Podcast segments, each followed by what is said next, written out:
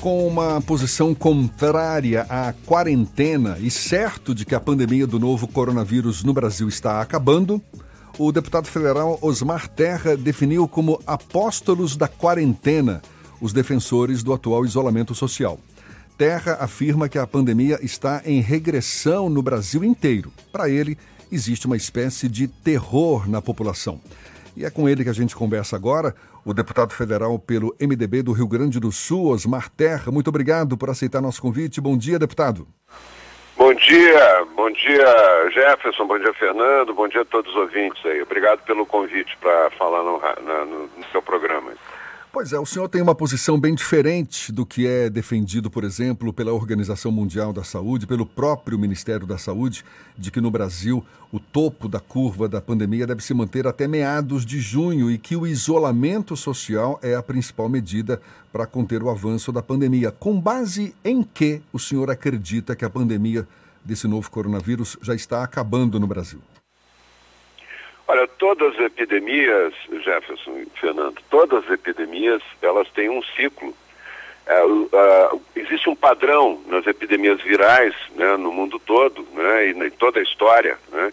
Tu pega lá, uh, uh, quando começa e quando termina, o tempo que leva para começar e terminar uma epidemia, por exemplo, da gripe espanhola em 1919, é o mesmo tempo que durou para terminar, começar e terminar a epidemia da, da gripe asiática, que é outra pandemia também, na década de 50, na gripe Hong Kong na década de 60, do H1N1 na, na década em 2009, né? É, que ainda tem casos aí, mas teve a epidemia mesmo, forte da epidemia foi 2009. Tem, e o mesmo padrão, se tu pegar do coronavírus, que é uma epidemia nova, tu vê o lugar que já controlou, por exemplo, o caso da China, ela tem esse, essa curva, é, são 12 a 13 semanas, depois termina. É, ela não é uma coisa que vai ficar a vida inteira. É, quem, quem fala na quarentena não, não consegue explicar quanto tempo vai durar a quarentena. Eu estava vendo a propaganda aí do governo do estado, fica em casa, fica em casa, mas quanto tempo tu vai ficar em casa? É, quanto tempo vai ficar a economia parada, quebrando tudo? Adianta? É, adianta fazer isso? Diminui o número de casos? Essa é que é a pergunta que nós temos que fazer. Né? Se adiantar, eu tô, eu tô totalmente de acordo. Vamos fechar todo mundo em casa. A proposta que, que de onde surgiu essa história da quarentena foi de um estudo do Imperial College na Inglaterra, bem no início da epidemia, que eles previram que ia ser uma catástrofe essa epidemia, ia ser quase um apocalipse, e morrer milhões de pessoas no mundo todo, calcularam em 40 milhões de mortos, né?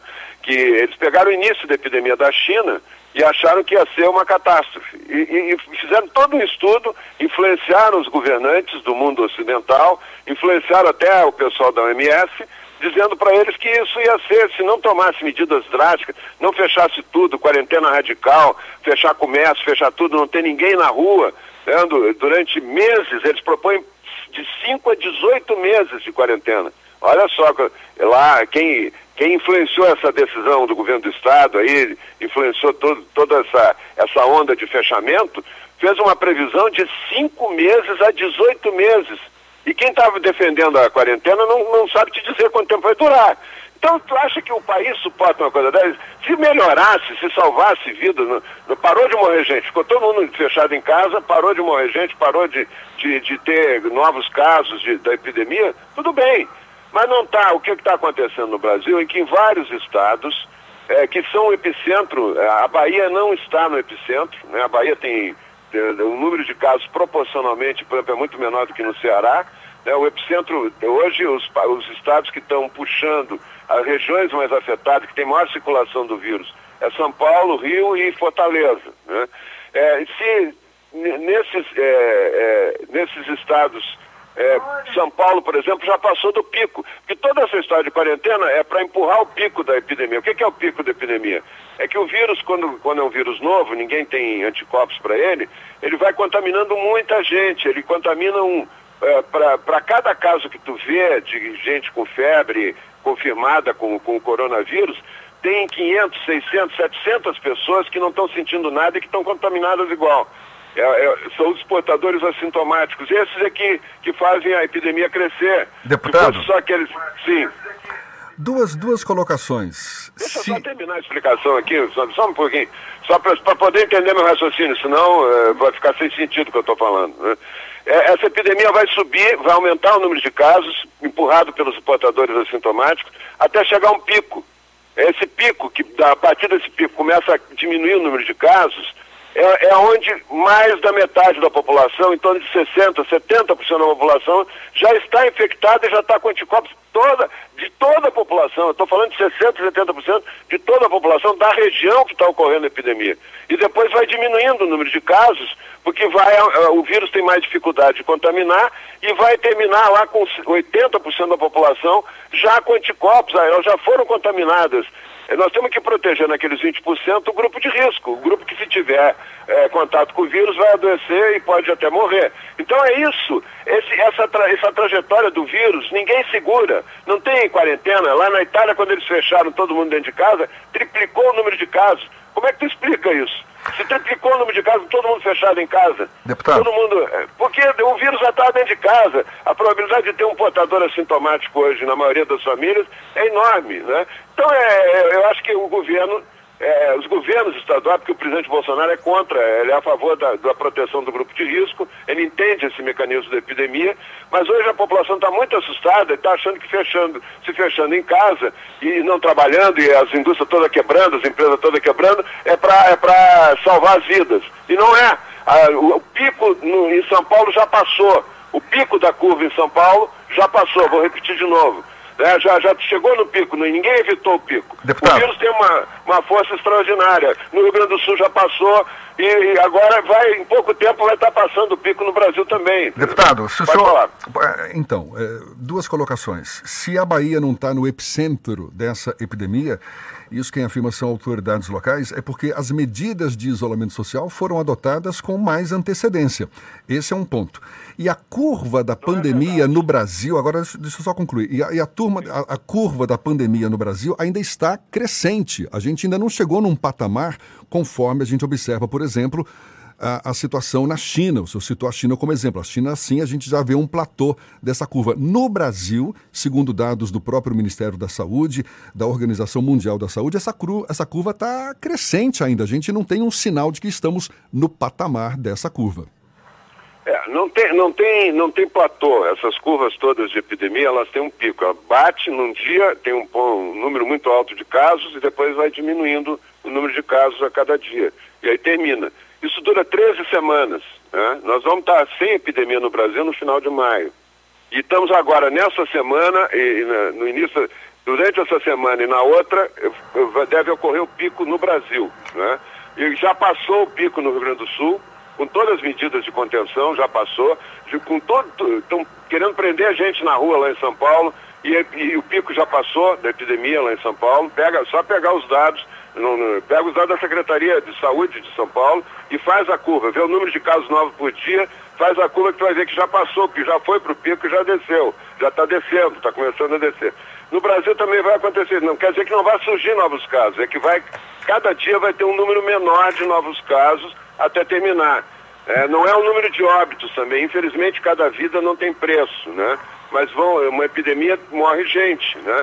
O número de óbitos é desproporcional. É, ele só ocorre 14 dias depois que a pessoa interna. Então, não, o número tem que ver o número de novos casos por dia. Não tem nada a ver com as medidas de contenção, de quarentena. Nada a ver. É porque é, é, o, o, que tem a ver com. O que, que precisa para uma epidemia ser, é, ter, ter, ter muitos casos? Ter circulação do vírus. Por que, que Fortaleza tem mais casos que toda a Bahia. Só Fortaleza tem mais casos que toda a Bahia. Deputado Eduardo. Tem três voos semanais para Milão. Deputado direto. Fernando quer fazer uma pergunta para o senhor também. Deputado, nos bastidores o senhor é tratado como um possível substituto do ministro Luiz Henrique Mandetta no Ministério da Saúde e o senhor foi flagrado articulando junto com o Onyx Lorenzoni, ou discutindo junto com o Onyx Lorenzoni, a queda do ministro Luiz Henrique Mandetta. Quem garante que essa argumentação do senhor não é para fazer a média com o presidente da República e eventualmente subir para o Ministério da Saúde, já que o senhor foi defenestrado do Ministério da Cidadania muito recentemente? Ô, Fernando, eu quero te dizer o seguinte: eu sou médico de profissão, eu fui oito anos secretário de saúde do Rio Grande do Sul, e fui um dos poucos secretários de saúde, de gestores públicos de saúde, que enfrentou três epidemias. E comandei o enfrentamento a três epidemias, inclusive a pior de todas, muito pior do que essa em termos de letalidade, que foi do H1N1. Né? O H1N1 entrou pela Argentina, o Rio Grande do Sul foi o centro da epidemia no Brasil. Não foi São Paulo, não foi o Rio, nem chegou na Bahia. O H1N1 nem chegou na Bahia naquela época. Né? Então, é, fica em regiões. Né? Eu estou eu, eu, eu falando de experiência que pouquíssimas pessoas têm em relação ao combate à epidemia. Eu fui presidente duas vezes do Conselho Nacional de Secretários de Saúde, ajudei a enfrentar, nós criamos a Força Nacional de Saúde para enfrentar a epidemia do Rio de Janeiro, né? depois está se, se, usando agora a Força Nacional de Saúde, junto com a criação do, do CONAS, junto com o Ministério da Saúde. Eu fui presidente da Frente Parlamentar da Saúde na questão do Zika vírus, acompanhei toda a evolução do Zika vírus. Eu conheço a epidemia, eu não estou falando aqui, e eu tenho essa opinião desde sempre. É o presidente tem a mesma opinião, que bom. O presidente eh, teve sensibilidade para perceber. É, eu não estou fazendo isso para arrumar cargo, eu não vou ser ministro, não quero ser ministro. Eu estou é, é, trabalhando, estou dando uma informação. Ministro, oh, deputado, só para corrigir uma informação, a OMS garante que o novo coronavírus tem uma taxa de letalidade 10 vezes maior do que o H1N1 só para a gente então tra trazer uma informação ah, correta para o nosso ouvinte. Deixa, deixa, deixa eu só terminar a resposta, Fernando, que eu vou te falar sobre isso também. É, o, o, toda vez que eu falo, que eu tento argumentar, quem é contrário, quem defende a quarentena, é, usa essa questão para me, me é, é, tirar o argumento e dizer que eu estou pensando num cargo. Eu não posso falar, então? Eu não posso transmitir a experiência que eu tenho? É, eu estou só transmitindo a experiência que eu tenho, porque eu não estou pretendendo cargo nenhum. É, essa escuta telefônica que você disse foi uma coisa totalmente imoral, né? Porque o telefone não ficou desligado, ficaram gravando a conversa. Eu não digo lá em nenhum momento que eu quero ser ministro. Né? Não tem essa história, não há essa história, não há essa possibilidade. Mas é, é, o hábito da esquerda é desqualificar a pessoa, não o argumento. Ela não consegue rebater o argumento, desqualificar, ah, mas tu está querendo outra coisa, tu está querendo isso, está querendo aquilo. Isso é, e em relação a esse hábito, esse, esse, esse estudo do MS, ele está errado. São 12 mil estudos que tem sobre a letalidade do, do H1N1. 12 mil. Deputado. Um grupo de pesquisadores, deixa eu responder, por favor.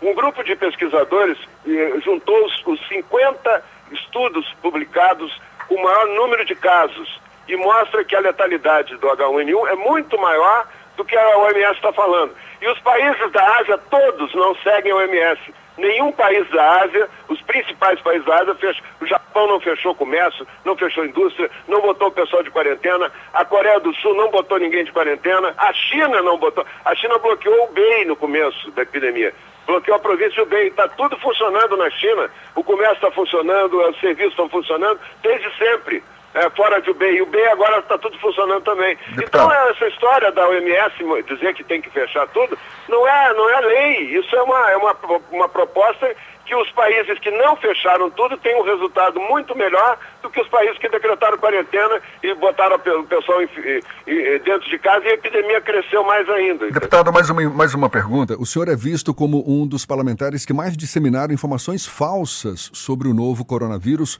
É um levantamento feito pelo portal de checagem de notícias aos fatos das quase é. 160 postagens com desinformação veiculadas por 22 é. parlamentares e que somavam mais de 1 milhão e 500 mil de interações, o senhor teria sido sozinho responsável por quase 40 desses posts. Como é que o senhor espera que as pessoas acreditem no que o senhor fala sobre a evolução da Covid-19? Da mesma forma que eu espero que as pessoas não acreditem na imprensa da esquerda, da extrema esquerda. Né? Que esses jornaizinhos, o Fato, é, Congresso em Foco, tudo isso aí é da esquerda, meu amigo. As pessoas têm opinião diferente elas acham que o que tu está falando não é verdade. Vamos, pro, vamos debater, vamos mostrar os fatos. Eu estou falando em fatos, eu estou falando em prazos, eu estou falando em datas.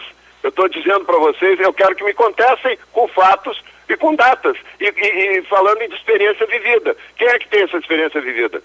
Eh, esse jornal aos fatos é um jornal de esquerda, de extrema esquerda, que não quer nem ouvir falar em quarentena vertical, não quer ouvir falar na experiência da Coreia, não quer ouvir falar na experiência do Japão. Eles, eles querem só que a verdade seja deles. É isso, não tem, eles não têm é, fatos para contrapor, entendeu? É só tentando me desmoralizar, tentando. Des... É, é, é, a velha história, né? Tu tem que desqualificar a pessoa que tem opinião diferente da tua, para tua poder ter algum, algum, alguma força, entendeu? É isso que está acontecendo, né? Nós estamos vivendo um momento em que né, os fatos não estão sendo discutidos, só tem ataques pessoais as pessoas, ah, tu está querendo isso, está querendo aquilo. Ninguém discute.